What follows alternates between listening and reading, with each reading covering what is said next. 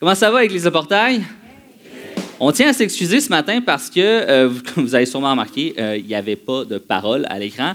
Euh, on a eu un petit changement de dernière minute. Notre, notre technicien a malheureusement eu, contracté la COVID, donc dernière minute comme ça. Mais pour les autres chants, on a quelqu'un qui s'en vient. Je pense qu'il est déjà arrivé, il est installé. On va avoir des versets bibliques. Amen? Bon, moi, j'étais content en même temps.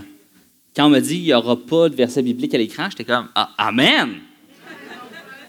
Parce que les gens vont être obligés de sortir leur Bible, puis ceux qui n'ont pas leur Bible vont se sentir mal de ne pas pouvoir suivre. mais non, mais non, mais non, c'est correct. Je le sais, les, les, versets vont être à l'écran, tout va être là, tout va être comme d'habitude. Ce matin, on continue notre thématique sur Scriptura favori. Donc, la, thématique en général, c'est quoi? Ben, c'est chaque prédicateur va dans les, textes qu'ils aiment, leurs textes préférés. J'ai prêché deux fois dans cette série-là euh, l'année passée, l'été passé. Hein, vous voyez comment on est créatif. On a juste dit on va refaire la même série. C'était tellement le fun. On l'a refait cette année. Donc, cette fois-là, je me suis dit, bon, les deux dernières fois, je leur ai donné pas mal des bonbons. J'étais allé comme le psaume 23, tout le monde l'aime, tout le monde le connaît. J'étais allé ensuite dans Timothée, encore des beaux textes. Ce matin, je me suis dit, ah, moi, ça, c'est un texte que j'aime, mais je le sais que l'Assemblée ne l'aimera pas. Mais c'est quoi? Je vais le prêcher pareil. Prêcher pareil parce que je crois que toute la parole est inspirée de Dieu. Toute la parole est bonne pour exhorter, encourager. Amen? Bon, le texte que j'ai pris, c'est plus comme reprendre, mais c'est correct. Vous allez voir, je pense qu'il y a une bonne nouvelle là-dedans. Le texte qu'on va voir ce matin, c'est Ésaïe chapitre 30. Donc, Ésaïe chapitre 30. On va, passer au travers le chapitre 30 en entier. Et vraiment, ce, texte-là, je l'aime particulièrement parce qu'il démontre en fait toute la grandeur de Dieu, toute sa grandeur. Il y a un, grand contraste dans ce chapitre-là. Un contraste qui va présenter la, notre nature profonde en opposition à la nature profonde de Dieu. Ça va présenter notre désobéissance face à la fidélité de Dieu. Le 30e chapitre du livre d'Ésaïe va, va, aller jusqu'à nous proposer même une confrontation, un face-à-face entre notre nature pécheresse, nos tendances de la chair versus le Dieu trois fois saint. C'est vraiment ça le, contrat. Là, vous, vous, me dites, on n'aura pas du fun ce matin. Non, croyez-moi, je crois que tous les livres de la Bible sont faits pour nous inspirer, nous encourager. Amen. Donc, on peut ouvrir ensemble le, livre d'Ésaïe, chapitre 30. Puis je vais lire pour vous, je vais lire le, premier verset, puis ensuite je vais sauter au septième verset. Les versets vont apparaître à l'écran. Malheur, dit l'Éternel, aux enfants rebelles, qui prennent des résolutions sans moi et qui font des alliances sans ma volonté, pour accumuler péché sur péché. Verset 7. Car le secours de l'Égypte n'est que vanité et néant, c'est pourquoi j'appelle cela du bruit qui n'aboutit à rien. Déjà, ce passage-là est excessivement explicite. Hein, le premier verset résume vraiment bien l'entièreté de la section. Le 30e chapitre d'Ésaïe est vraiment, vraiment, vraiment bien décrit là. L'intention de l'auteur est, est claire et précis. Malheur dit l'Éternel aux enfants rebelles. C'est un malheur d'être pécheur. Ah, des fois, des fois je ne sais pas si on le réalise, à quel point c'est un malheur d'être pécheur. C'est dans la, situation dans laquelle nous étions, en fait, c'est une mauvaise nouvelle. Lorsqu'on réalise, lorsqu'on comprend qu'est-ce que c'est être pécheur, on réalise que c'est automatiquement une mauvaise nouvelle. Que nous sommes. La réalité des choses, c'est que peut-être que là, on se regarde et on dit Ah, ben nous, on est sauvés par grâce, Alléluia, puis amène à ça. Mais ici, ça s'adresse au peuple d'Israël, qui a été choisi par grâce, qui a été mis à part par grâce, la mauvaise nouvelle, c'est qu'on n'est pas vraiment différent du peuple d'Israël. Vous et moi, là, on n'est pas vraiment différent du, peuple d'Israël dans ce passage-là. La cause numéro un de notre malheur, à nous, là, c'est notre désobéissance. C'est la, la, cause numéro un de notre malheur, c'est qu'on n'obéit pas à la parole de Dieu. C'est la désobéissance première d'Adam qui a fait entrer le péché dans le monde, on le sait. C'est notre désobéissance qui nous, c'est notre désobéissance qui nous sépare fondamentalement de Dieu. Et c'est notre désobéissance qui nous pousse hors de la volonté de Dieu. Mais le passage va souligner une chose importante. Ici, ce n'est pas une question de salut. Ce n'est pas une question de salut, parce que ça s'adresse au peuple d'Israël. c'est pas une question de salut, mais c'est une question de plan. Les Israélites ici font leur propre plan. Hein, ça veut dire qu'ils font des alliances sans ma volonté pour accumuler péché sur péché. Il va même dire, le secours de l'Égypte n'est que vanité et néant. Les Israélites vont faire leur propre plan. Ils veulent faire les affaires comme eux, ils veulent. C'est ça qui arrive. C'est pas pour rien ici que l'Égypte est mentionnée. Parce qu'Israël veut faire des pactes, veut faire des traités, des alliances avec l'Égypte, parce que ça ne va pas toujours bien en Israël, militairement, pour la nourriture. Puis on s'entend que l'Égypte, c'est un grenier, il y a plein de nourriture. Ils veulent faire comme des alliances.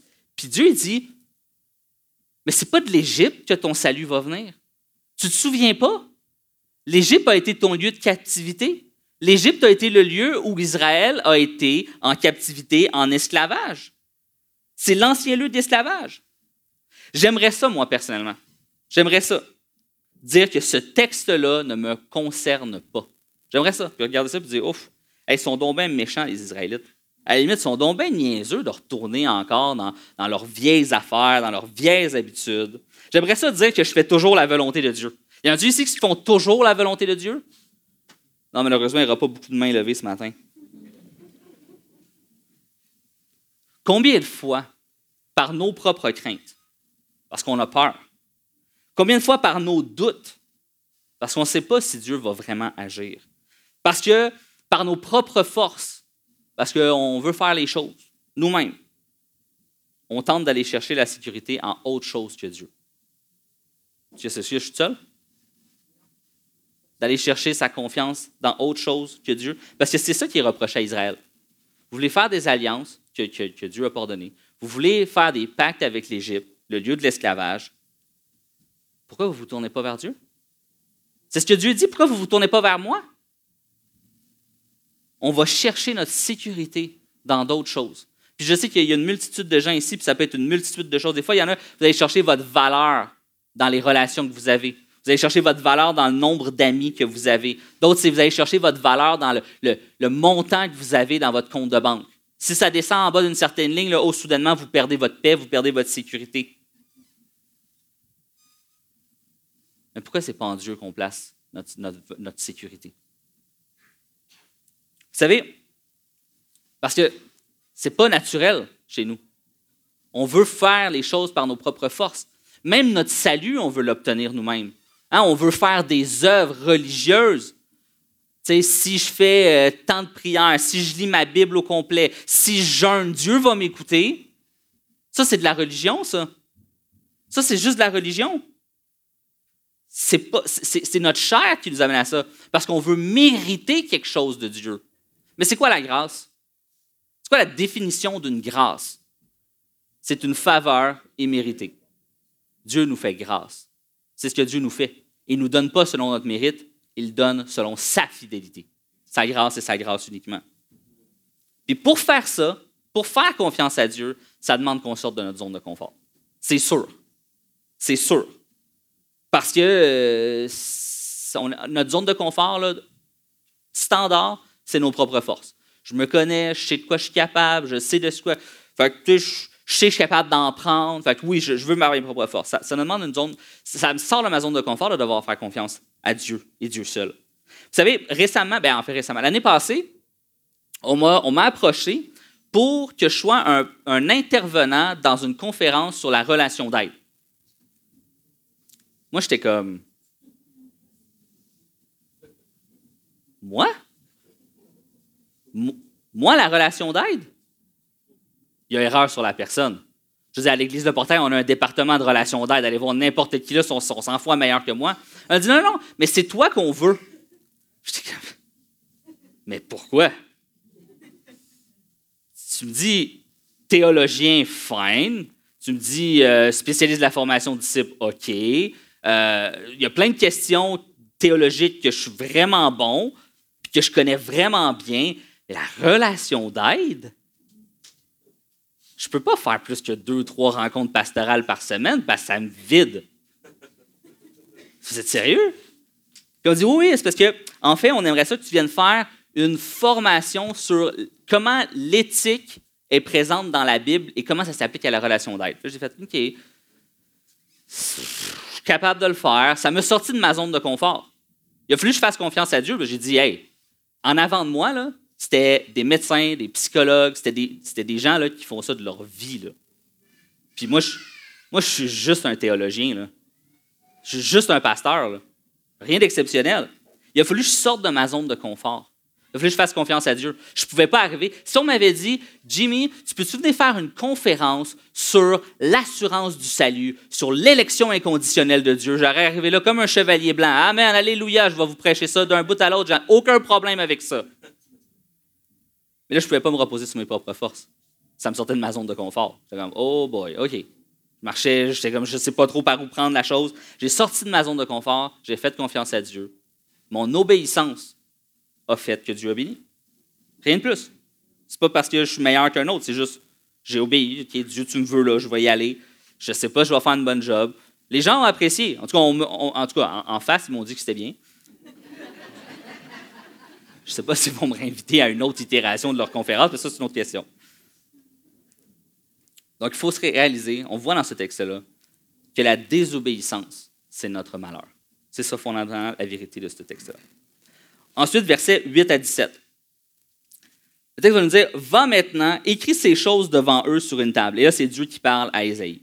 Et grave-les dans un livre afin qu'elle subsiste dans les temps à venir, éternellement et à perpétuité. Verset 9. Car c'est un peuple rebelle. Ce sont des enfants menteurs, des enfants qui ne veulent point écouter la loi de l'Éternel, qui disent aux voyants, ne voyez pas, et aux prophètes, ne nous prophétisez pas des vérités, dites-nous des choses flatteuses, prophétisez des chimères.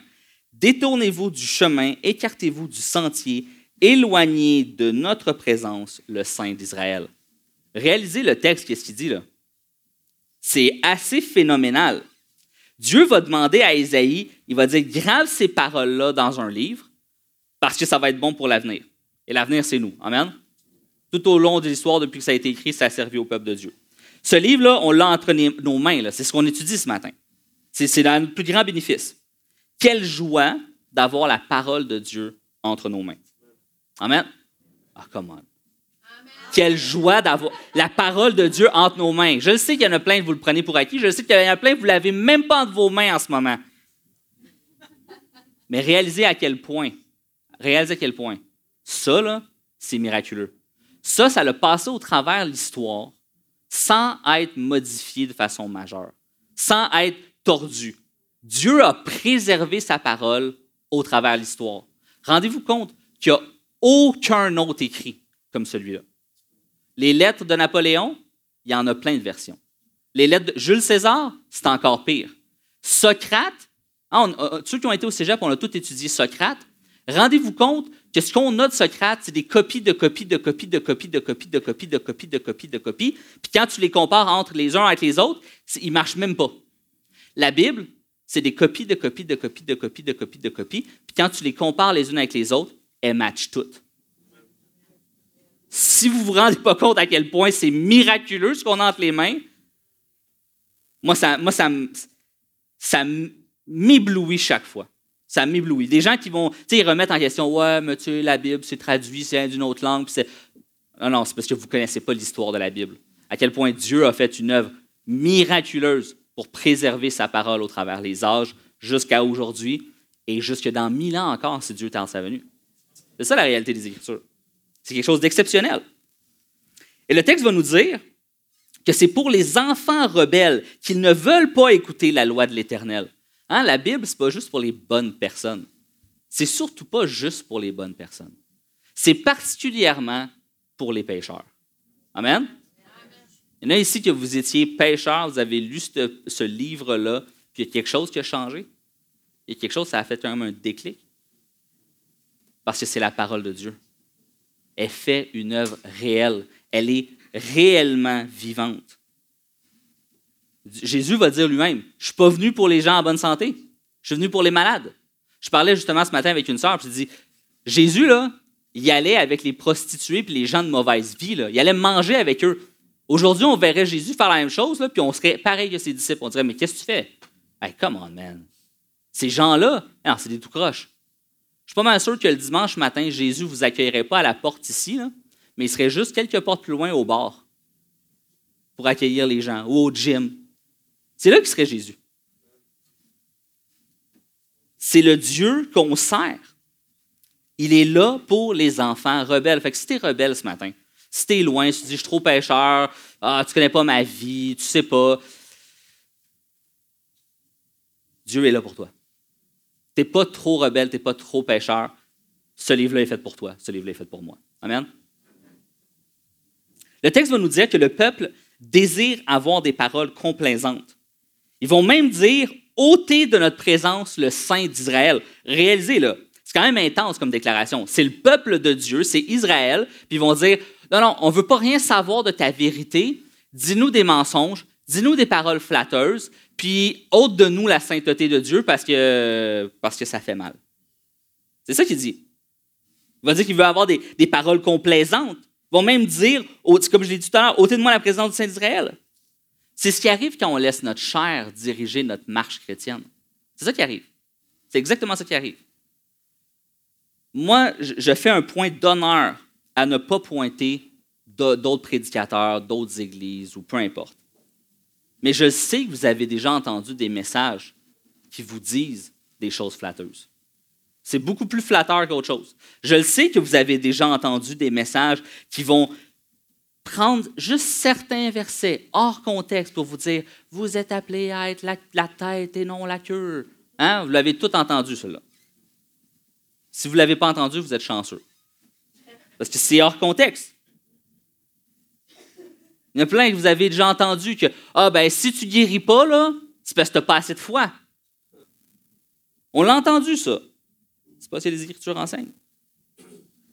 On veut, on veut, on veut entendre des choses flatteuses. On veut se faire entendre dire le dimanche matin comment tu es beau, comment tu es bonne, comment tu es capable, comment si tu places ta foi en Jésus, tu vas être riche, tu vas être, célèbre, puis tous tes problèmes vont disparaître du jour au lendemain. Puis tu vas guérir de toutes tes maladies. Puis tu te cherches un mari, c'est bon, c'est fine, tu vas en trouver un. Tu cherches une femme, c'est correct, tu vas en trouver deux, trois. Non, juste une, juste une. Ça, c'est l'Ancien Testament. On aime ça se faire dire ça, c'est ça qu'on veut entendre. Mon message, là, il n'est pas super populaire. Je suis en train de dire, on est des enfants rebelles, on veut, on cherche pas Dieu, on veut pas marcher selon les voies de Dieu. Puis, euh, ça s'en vient parce que dans ces textes-là, on le sait tout le temps, hein, dans les textes prophétiques, la colère de Dieu s'en vient. C'est pas populaire prêcher la, la, colère de Dieu. Pourquoi? Ils vont même dire, ôtez de moi le Saint d'Israël, parce que la présence du Dieu trois fois saint, ça fait mal aux pécheurs. Ça fait mal aux pécheurs. Parce que Dieu met la lumière sur chacun de nos péchés. Puis quand la lumière est mise, on ne peut pas le laisser là. On le reconnaît. Il y a plein de messages qui flattent notre chair. Mais ce n'est pas ce que la parole de Dieu, elle, elle nous dit. La parole de Dieu, là, elle ne flatte pas notre chair. Lisez tous les prophètes. Vous avez du temps cet été, là? Lisez Jérémie, lisez Ésaïe, lisez Joël, lisez Zacharie, vous allez voir que c'est vraiment pas des. Les prophètes, ils n'étaient pas là pour flatter la chair du peuple. Ils n'étaient pas là pour les flatter dans le bon sens. Ils étaient là par un amour profond pour leur âme, puis ils disaient Repentez-vous. Repentez-vous, sinon vous allez subir la colère de Dieu. C'est ce qu'il dit. Elle nous présente la parole en général, d'un début à la fin, nous présente comment on est pécheur, comment on a un grand besoin d'un sauveur. Avoir un sauveur, ce n'est pas une option. Jésus, c'est pas une option. Jésus, c'est pas une belle chose parmi d'autres. Jésus, c'est pas comme, oh, ouais, tu peux prendre Jésus, mais tu peux aussi prendre euh, bah, le yoga, la méditation, Bouddha. Ils font toutes la même affaire. Non, ils font pas toutes la même affaire. Il y en a un seul et unique qui est un vrai Dieu vivant. Il y en a juste un. Jésus-Christ. Il y en a un. Tout le reste, toutes les choses de ce monde, ne sont que des veines. C'est vain. Ça sert à rien. Et ça, surtout, ça ne peut pas te sauver. C'est comme si tu es en train de te noyer. Tu es dans la mer, il y a des vagues, tu es en train de te noyer. Moi, je suis sur un bateau à côté, je te lance des chips. tu vas me dire quoi? Tu vas me dire, hey, calme-toi avec tes chips, j'ai besoin d'une bouée. Je veux une bouée. Viens me sauver. Jette-toi à l'eau, agrippe-moi. Puis moi, je suis comme, non, non, non. Tu sais, puis je prends ma bouteille d'eau. Putain, tu vas sûrement avoir soif en train de te noyer, puis avec des chips. Putain, je vais même te lancer un 20$. C'est ça qu'il a besoin? C'est ça qu'il a besoin? Non, il a besoin que tu sautes à l'eau que tu ailles le sauver. C'est ça qu'il a besoin. C'est ce que Jésus fait. Jésus ne te lance pas des 30 sous, ne te lance pas des miettes de pain. Jésus, il saute à l'eau, il vient te sauver, puis bien des fois, on commence à se débattre. Hein, parce que vous savez, c'est commun quand quelqu'un est en train de se noyer, ben, il faut faire attention. Les, sauveteurs, ceux qui ont des entraînements dans le sauvetage, puis que peut-être vous l'avez fait de la natation de haut niveau, vous le savez. Quand quelqu'un est en train de se noyer, il se débat, puis il peut vous caler. Ben, c'est ça que je faisais, moi. J'étais en train de me noyer dans mon péché. J'étais aux portes de la mort. Jésus a sauté et est venu me sauver. Puis même quand il me traînait vers le bateau, je continuais à crier puis à. me lâche-moi! Non! Une fois qu'il m'a ramené sur la plage, j'ai pas eu le choix de dire C'est Jésus qui m'a sauvé. Moi, j'ai rien fait pour ça. J'ai rien fait pour ça. C'est le Dieu qu'on sert. C'est un Dieu qui ne nous lance pas des miettes, des dollars, des promesses. C'est un Dieu qui saute, qui vient nous sauver. C'est ça que la Bible nous dit. Reconnais que tu es en train de te noyer. Reconnais que tu es en train de mourir. Reconnais que tu as besoin d'un sauveur. Amen? La présence de Dieu va jamais conforter ton péché. Jamais.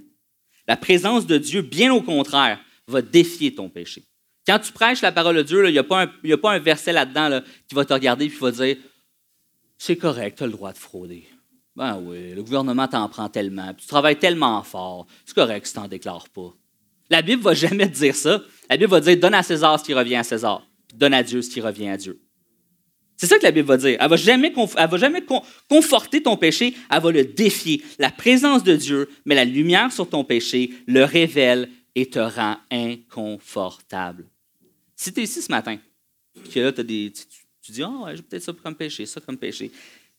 Si tu es confortable avec ton péché, honnêtement, juste cœur à cœur, si tu es confortable avec ton péché, j'ai peur pour ton âme.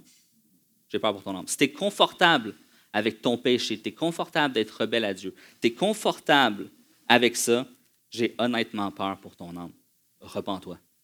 Repends-toi, va devant Dieu, rouvre ta Bible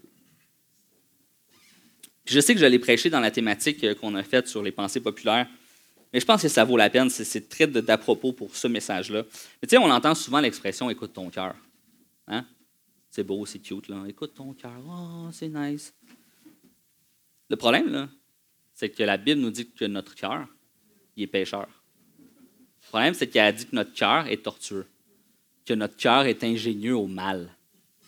Eh oui, écoute ton cœur ça ne va pas vraiment t'amener à la bonne place. Notre cœur est égoïste, égocentrique, pécheur. Écoute pas ton cœur, écoute la Bible. C'est juste ça mon point. La Bible. Écoute-la. Si la parole, c'est notre seul guide. Tout le reste, ça égare. Et on continue, 18 à 26. Cependant, l'Éternel désire vous faire grâce. Amen. Amen. L'Éternel désire vous faire grâce. Et il se lèvera pour vous faire miséricorde car l'Éternel est un Dieu juste. L'Éternel est un Dieu juste. Amen. Je pense que vous allez être plus enthousiaste à la justice de Dieu, mais c'est correct. Heureux tous ceux qui espèrent en lui. Mais en même temps, je vous comprends. Je fais une pause, je sors de mes notes. En même temps, je vous comprends. Parce que la justice de Dieu, c'est rough. Parce que la justice de Dieu, quand on comprend bien la Bible, on sait que si Dieu est juste, il n'y a pas une seule et unique personne ici qui s'en va au paradis. C'est ça la réalité des choses. Hein? Si Dieu applique pleinement et ultimement sa justice, chacun de nous, on s'en va en enfer. Parce que la justice, hein, le salaire du péché, c'est la mort. Le salaire du péché, c'est la mort. On a tous péché. On est tous coupables du péché. Notre destination ultime, standard, c'est l'enfer. Je sais que je n'ai pas d'amène à ça. J'en veux pas d'amène à ça. Je sais que c'est des fois, quand on entend justice de Dieu, on a tendance. C'est soit qu'on dit Amen ou quand on connaît notre Bible, on dit Château. Pas sûr. Je vais continuer. Heureux tous ceux qui espèrent en lui. Oui, peuple de Sion, habitant de Jérusalem, tu ne pleureras plus. Il te fera grâce. Quand tu crieras, dès qu'il aura entendu, il t'exaucera. Le Seigneur vous donnera du pain dans l'angoisse et de l'eau dans la détresse. Ceux qui t'instruisent ne se cacheront plus, mais tes yeux verront ceux qui t'instruisent. Tes oreilles entendront derrière toi la voix qui dira, Voici le chemin, marchez-y, car vous irez à droite ou vous iriez à gauche. Ici, c'est la bonne nouvelle. Ici, c'est la bonne nouvelle de la grâce. Malgré tout ce qu'on a vu, là, il a dit, vous êtes rebelles, vous faites des pactes avec l'Égypte, vous vous détournez, vous ne voulez pas que vos prophètes vous enseignent la vérité, vous voulez des paroles flatteuses, vous, -même, vous, êtes même prêts à, à mettre Dieu dehors de l'assemblée. Mais l'Éternel, lui, désire, il désire nous faire grâce. Puis pour nous faire grâce, pour nous, là, faire grâce, ça demande l'effort. Il y en a-tu qui sont comme moi? Ou si je suis seul? Ah, ok, je suis seul, c'est bon. Le reste, c'est des menteurs.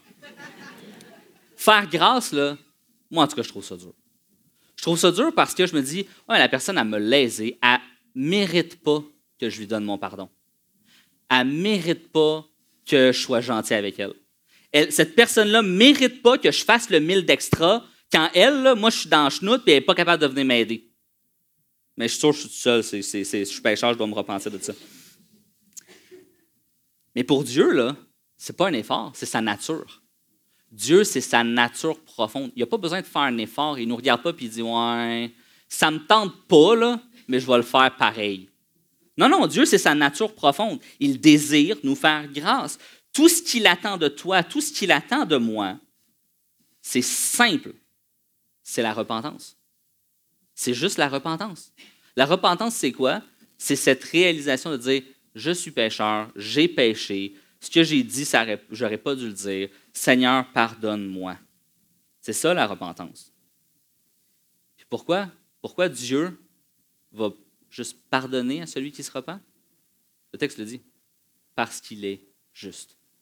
Parce que Dieu est juste, il nous pardonne. La justice de Dieu, c'est indéniablement de châtier le péché et le mal. Puis on dit Amen à ça. On dit Amen à ça, parce que, je veux dire, tous ceux qui ont été lésés dans leur vie, puis que vous avez eu une pointe de vengeance, peut-être encore juste que c'est moi qui est pécheur euh, jusqu'à l'os, mais des fois, tu as envie de te venger, mais tu le fais pas, mais tu as envie de te venger.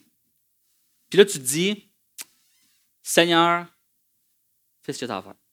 Je remets ça entre tes mains. Mais la réalité, là, la réalité des choses, c'est que Dieu va donner à chaque pécheur ce qu'il mérite. C'est, ça, c'est terrible. Ça, c'est terrible. Puis moi, moi je, suis comme. Je suis juste reconnaissant d'avoir été sauvé par grâce par le sang de Jésus. c'est, ça. Je veux dire, chaque pécheur va devoir payer devant Dieu, va devoir justifier chacun de ses péchés. Mais Jésus lui a payé cette dette-là qu'on avait envers Dieu. Jésus a porté le péché du monde à la croix.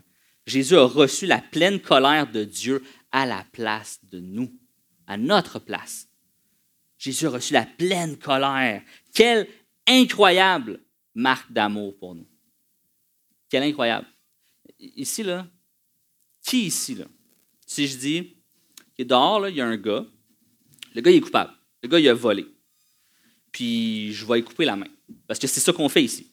Quelqu'un vole, on lui coupe la main. Mais, je ne couperai pas la main s'il y en a un de vous qui vient donner sa main à sa place. Ah, qui lève sa main? Qui y va? Le gars est coupable. Personne.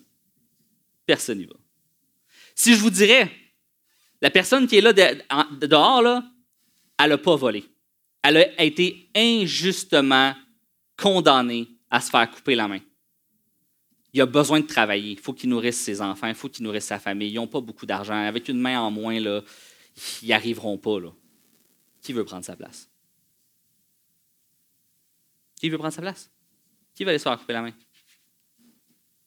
Pas beaucoup de volontaires, hein?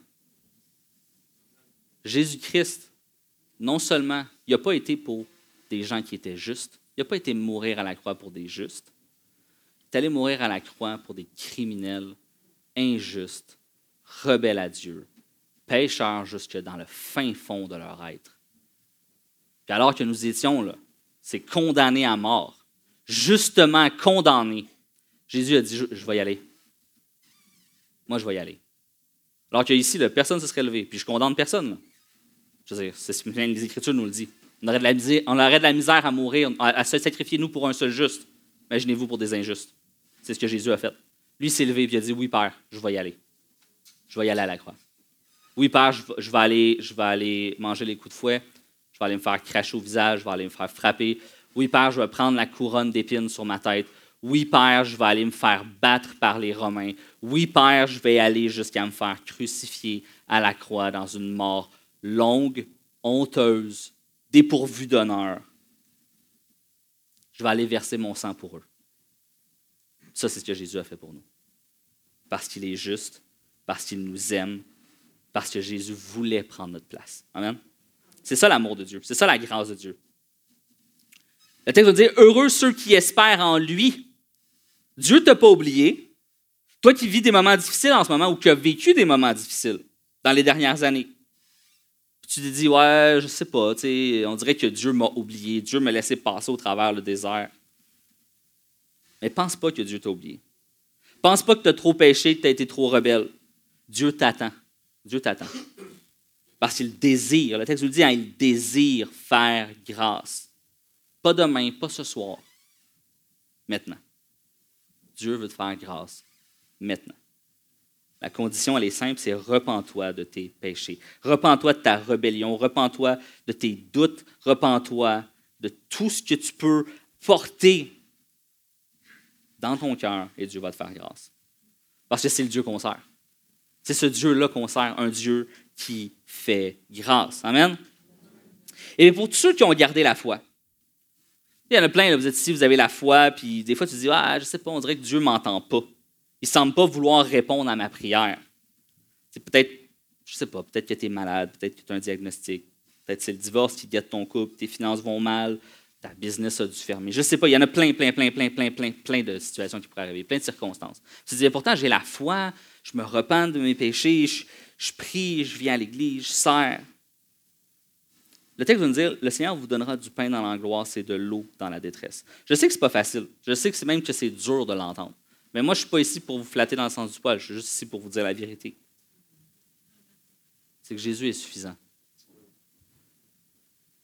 Je veux dire, je ne veux, pas être veux pas paraître insensible. Loin de là, mon idée. Je ne veux pas être insensible.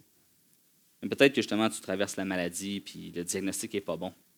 Puis tu dis, ben écoute, c'est pas, c'est, pas si je vais, je, vais, je vais mourir, mais c'est plutôt quand. C'est décisif. Tu dis, moi, je, vais obtenir la guérison. Je prie pour la guérison, puis Dieu ne te la donne pas. Tu sais, ça veut dire que Dieu n'est pas fidèle. Tu sais, ça veut dire que Dieu ne t'aime pas. Tu sais, ça veut dire que Dieu ne te regarde pas. Ou est-ce que c'est Dieu qui dit Hey, je suis suffisant. Je suis suffisant. Je sais que c'est tough à. Hein. Mais Paul, Paul, Paul lui-même, Paul, qui, son ombre guérissait des gens, il a, ressuscité quelqu'un avec son mouchoir, ça, ça faisait des guérisons. Paul a, demandé une guérison. Puis la, réponse de Dieu, ça a été quoi? Ma grâce te suffit. Ma grâce te suffit. Je veux dire, moi, Dieu me dirait, ma grâce te suffit, alors que je suis l'apôtre Paul. Probablement que je piquerais une petite crise de colère, comme yo, t'es sérieux? Après tout ce que j'ai fait, là m'avoir fait battu, m'avoir fait lapider, me faire mettre en prison, prêcher l'Évangile aux païens, me faire recevoir comme avec des coups de pied au derrière. Sérieux, je te demande juste de me guérir. C'est simple, c'est pas dur, me semble, j'en ai guéri plein de gens. Non, il a dit, ma grâce te suffit. Pourquoi est-ce qu'on sert Dieu? Est-ce qu'on sert Dieu pour les bénéfices actuels? Ou est-ce qu'on sert Dieu parce qu'il est Dieu? C'est ça la question. Est-ce que je sers Dieu parce que je vais avoir comme une machine à bonbons, je vais avoir accès, je me mets au 30 dessous de la prière, je me mets au 30 dessous du jeûne, puis cling, cling, cling, cling, ah ouais, donne-moi mes bonbons? Ou est-ce que je réalise que Dieu a sauvé mon âme, que par le sacrifice de Jésus, j'ai accès à la vie éternelle? Peu importe ce qui m'arrive actuellement, peu importe si je suis dans l'épreuve, peu importe si ça va mal, peu importe si je suis dans la pauvreté ou dans la richesse, Jésus me suffit. Ça, je sais que ça prend, ça prend du temps. Quand, j'ai commencé à marcher dans la foi chrétienne, je n'aurais pas été capable de dire ça. Je sais, je sais, je le sais, là, personnellement, je le sais, qu'ici, il y a plein de gens, ça fait des années que vous avez la foi, vous avez passé au travers une multitude d'épreuves, puis vous l'avez dit à, de multiples occasions dans vos vies. Ta grâce me suffit. ça, c'est un témoignage. Ça, c'est non seulement un témoignage, mais c'est un encouragement pour tous les petits jeunes comme moi qui sont ici, puis qu'il y a encore plein de montagnes à affronter, puis il y a plein de vallées à, descendre dedans, puis il y aura plein de circonstances. Chaque personne ici, avec la, Bible nous enseigne hein, d'honorer les têtes blanches, de nous lever puis d'honorer les têtes blanches. Pas pour rien, là. Parce qu'ils sont les porteurs, ce sont des ambassadeurs de la grâce, de la fidélité et de la justice de Dieu. Amen. Est-ce qu'on peut donner juste une main d'acclamation pour toutes nos têtes blanches?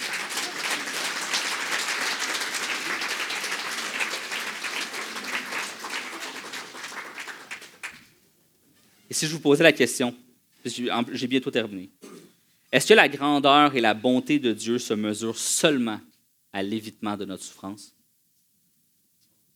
Non. Même si tu souffres, Dieu demeure grand et fidèle. Notre consolation dans la détresse et dans l'angoisse, c'est que peu importe mes circonstances, j'ai l'espérance de l'assurance de mon salut. J'ai l'assurance qu'il est le pain de vie qui donne la vie éternelle, le fleuve d'eau vive qui redonne vie à mon âme. Je sais que la bataille pour mon âme a été remportée par Jésus à la croix, peu importe mes circonstances actuelles. Là, je sais que lorsque je serai dans la présence de mon Dieu, il n'y aura plus ni pleurs, ni larmes, ni souffrances, ni maladie. Moi, là, c'est ce à quoi je m'accroche personnellement ça peut vous exhorter. Amen. Parce que c'est ce que la Bible nous enseigne. C'est mon espérance. Je veux dire, j'avance en âge, puis il y, a des, matins que je me lève, qu'il y a des douleurs que je ne savais pas qu'ils existaient. Hein, tu, te réveilles le matin, tu es comme Ah, qu'est-ce que j'ai fait? J'ai raclé le terrain, c'est quoi ça? Ah, puis là, tu es comme Oh, ça va te prendre deux jours t'en remettre. Tu te dis, dans la vingtaine, je faisais euh, huit fois ça, puis je chantais rien, tu sais ben, en vieillissant, ça a l'air qu'il y a des morceaux du corps qui marchent moins bien. Mais est-ce que ça affecte notre foi? Est-ce que quand j'ai mal, quand ça ne marche pas, est-ce que c'est ça qui définit si Dieu est grand? Mais non. Non, Dieu demeure grand, Dieu demeure fidèle. Et Dieu continue de m'accompagner, peu importe. Moi, ce que je m'accroche, c'est qu'à un moment avec lui, dans sa présence, il n'y aura plus ni pleurs, ni larmes, ni souffrances, ni maladie. Amen. Et je termine là-dessus. J'inviterai les musiciens à me rejoindre. La dernière portion versets 27 à 33. Voici le nom de l'Éternel vient de loin. Sa colère est ardente. C'est, c'est un violent incendie. Ses lèvres sont pleines de fureur et sa langue est comme un feu dévorant.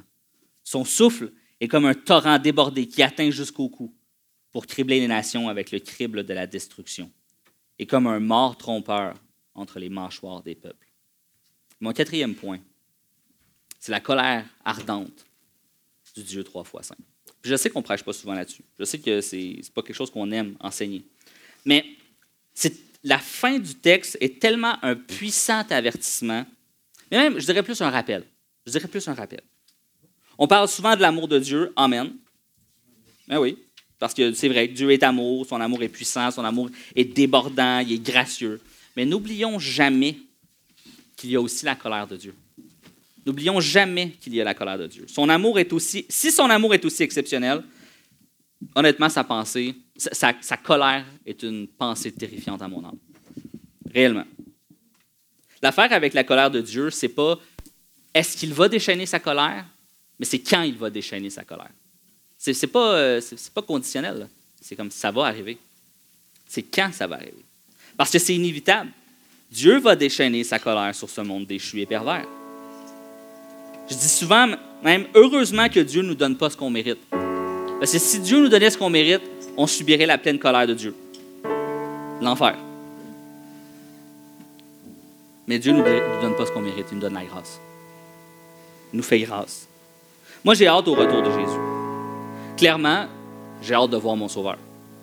On a tous notre idée de qu'est-ce que Jésus a l'air, puis moi, j'ai hâte de le voir. J'ai hâte de le voir face à face. J'ai hâte d'être dans sa présence. J'ai hâte d'entendre Dieu me dire Entre dans les joies de ton maître, bon et fidèle serviteur. J'ai hâte d'entendre ça. Mais en même temps, en même temps, je prie, je prie souvent, même je prie beaucoup, que Dieu puisse retenir sa colère. Ma prière constante, incessante, c'est Dieu retarde ta colère juste, juste encore un peu. Juste, juste retarde ta colère. Je prie, Dieu, laisse-moi encore prêcher la parole. Juste, une fois. Parce que l'affaire dans le royaume des cieux, c'est Jésus qui va nous l'illustrer avec la parabole hein, des 99 brebis. Va laisser 99 brebis pour aller en chercher une seule. Ça, c'est une image puissante. Que un, une seule âme pour Dieu a une valeur incroyable. Alors, si tout ce qu'on faisait, tout ce qu'on faisait ici, n'était que pour sauver une seule âme, est-ce que ça vaudrait la peine? Amen. Ça vaudrait la peine. S'il y a une seule personne qui se détourne de ses voies dans toute l'histoire de l'Église Le Portail, dans les 40 années que ça fait que l'Église Le Portail existe, si on avait sauvé une seule âme, une seule âme s'était convertie à Dieu, s'était repenti de ses péchés, une seule en 40 ans d'histoire, nous aurions été une réussite. Amen? Parce qu'une seule âme vaut beaucoup. Notre prière en tant que croyant, en tant que disciple de Jésus, devrait être Seigneur, retiens ta colère. Ne serait-ce qu'un jour de plus. Retiens ta colère. Fais-nous grâce encore un peu pour que plus de gens puissent avoir l'opportunité d'entendre ta parole et de se repentir. En tant que chrétien, on ne se réjouit pas de la colère de Dieu. Moi, je ne me réjouis pas de la colère de Dieu. Mais c'est plutôt un puissant motivateur. Un puissant motivateur. Parce que je sais que la colère de Dieu va être terrible. Puis je, sais. Moi, j'ai des amis qui sont non-croyants. Puis je leur prêche la parole. Parce que je, sais le résultat de leur vie sans Dieu va les mener à quoi? La vie éternelle, après, c'est l'enfer. Après, après notre vie sur terre, c'est l'enfer pour ces gens-là. Et ce que la Bible en dit, c'est tellement terrible et horrible que si j'ai ne serait-ce qu'un once d'amour pour mon prochain, je vais tout faire pour lui prêcher la parole? Pas parce que je veux le convertir. Je l'ai déjà dit, moi je convertis personne. Vous, vous convertissez personne. C'est Dieu qui convertit. Mais Dieu nous demande de prêcher, par exemple, de partager, de témoigner. Et ça, c'est ce qu'on ce est appelé à faire. La colère de Dieu, ça ne nous réjouit pas, mais c'est un puissant motivateur. Puis ce matin, je désire plaider. Je désire plaider avec. Euh, on, peut se lever et simplement fermer les yeux. Afin que ça reste juste entre toi et Dieu. Moi, je veux plaider avec tous ceux qui sont loin de Dieu ce matin. Tous ceux qui sont présents puis qui ne se considèrent pas comme un racheté de Dieu. Parce que tu t'es pas repenti, tu t'es pas présenté devant Dieu, tu n'as pas demandé pardon pour tes péchés, parce que tu n'as pas, pas juste dit, ouais, j'ai vraiment besoin d'un sauveur. Si je continue à piloter mon navire, le petit navire de ma vie, la seule destination, c'est un naufrage. Moi, je veux plaider avec toi ce matin. Par pitié, repens-toi. Repens-toi de ta rébellion. Détourne-toi de ton péché. Viens trouver grâce dans les bras de Dieu. Parce que demain, c'est peut-être trop tard. Si Dieu te parle ce matin par sa parole, la parole que j'ai prêchée, pas moi, pas. Dieu, si Dieu te parle, si la parole de Dieu que j'expose te pousse à t'humilier devant Dieu, par grâce, résiste pas. Demande pardon. Repends-toi. Le Dieu qu'on sert, qui est fidèle et juste, va te pardonner. Parce qu'il n'y a rien pour Dieu qui est trop horrible pour être pardonné. Il n'y a aucun péché impardonnable. Dieu va te pardonner. Et juste afin que, que je puisse te voir et que je puisse prier pour toi, c'est ton cas ce matin. Lève la main. Que je puisse te voir, que je puisse prier pour toi. C'est simplement te repentir de tes péchés et dire Seigneur, prends ma vie. Prends ma vie, conduis-la, guide-moi. Merci. Vous pouvez baisser vous. Alors, Père éternel, on veut te prier ce matin. Premièrement, on veut te remercier pour cette grâce que tu nous fais, de nous pardonner, d'être ce Dieu trois fois saint qui, qui ne tolère pas le péché, mais qui aime tellement ses enfants, Seigneur, que tu nous fais grâce. Tu nous as donné le moyen par Jésus-Christ de nous approcher de toi, d'être lavé de nos péchés, d'aspirer à la vie éternelle, où il n'y aura plus ni larmes, ni maladie, ni souffrance tu ne nous promets pas de vivre une vie sans épreuve, bien au contraire. Mais tu nous, tu nous promets de marcher avec nous chaque jour. Chaque jour. Dans les joies comme dans les peines. dans les succès comme dans les échecs. Seigneur, je sais que tu tiens fermement ma main. Que tu m'accompagnes, que tu m'exhortes. Que tu nous offres, Seigneur, semaine après semaine, jour après jour, année après année, la même promesse. Celle de nous accompagner chaque jour de nos vies. Et cette promesse que ton sang versé a été suffisant pour nos péchés. Cette promesse que ton sacrifice à la croix, ce n'est pas juste une partie de quelque chose, mais c'est l'ensemble. C'est un tout. C'est suffisant. C'est assez. Le Fils de Dieu a levé sa main pour moi, pour chacun d'entre nous, alors que nous étions justement condamnés. Fils de Dieu, Jésus-Christ, a levé sa main et a dit, Père, envoie-moi. Merci. Merci, Jésus. Je peux, peux rien dire d'autre que merci. J'étais pas digne, j'étais pas meilleur qu'un autre, j'étais pas. Vous étiez juste pas digne, Seigneur. Toi, t'as levé ta main et t'as dit Je vais y aller, Père. Je vais y aller. Je vais prendre leur place. Alors, Seigneur, ce n'est que des petites choses que nous pouvons faire pour toi. Nous pouvons te servir, nous pouvons t'accompagner, obéir à ta parole, Seigneur. Mais nous voulons surtout avoir un cœur reconnaissant pour ton sacrifice, pour ton œuvre, pour ton accompagnement jour après jour. Alors, c'est dans le précieux nom de Jésus qu'on a prié ensemble. Amen et Amen. Et l'on prend un temps. Allons prendre un temps pour célébrer ce Dieu que nous servons.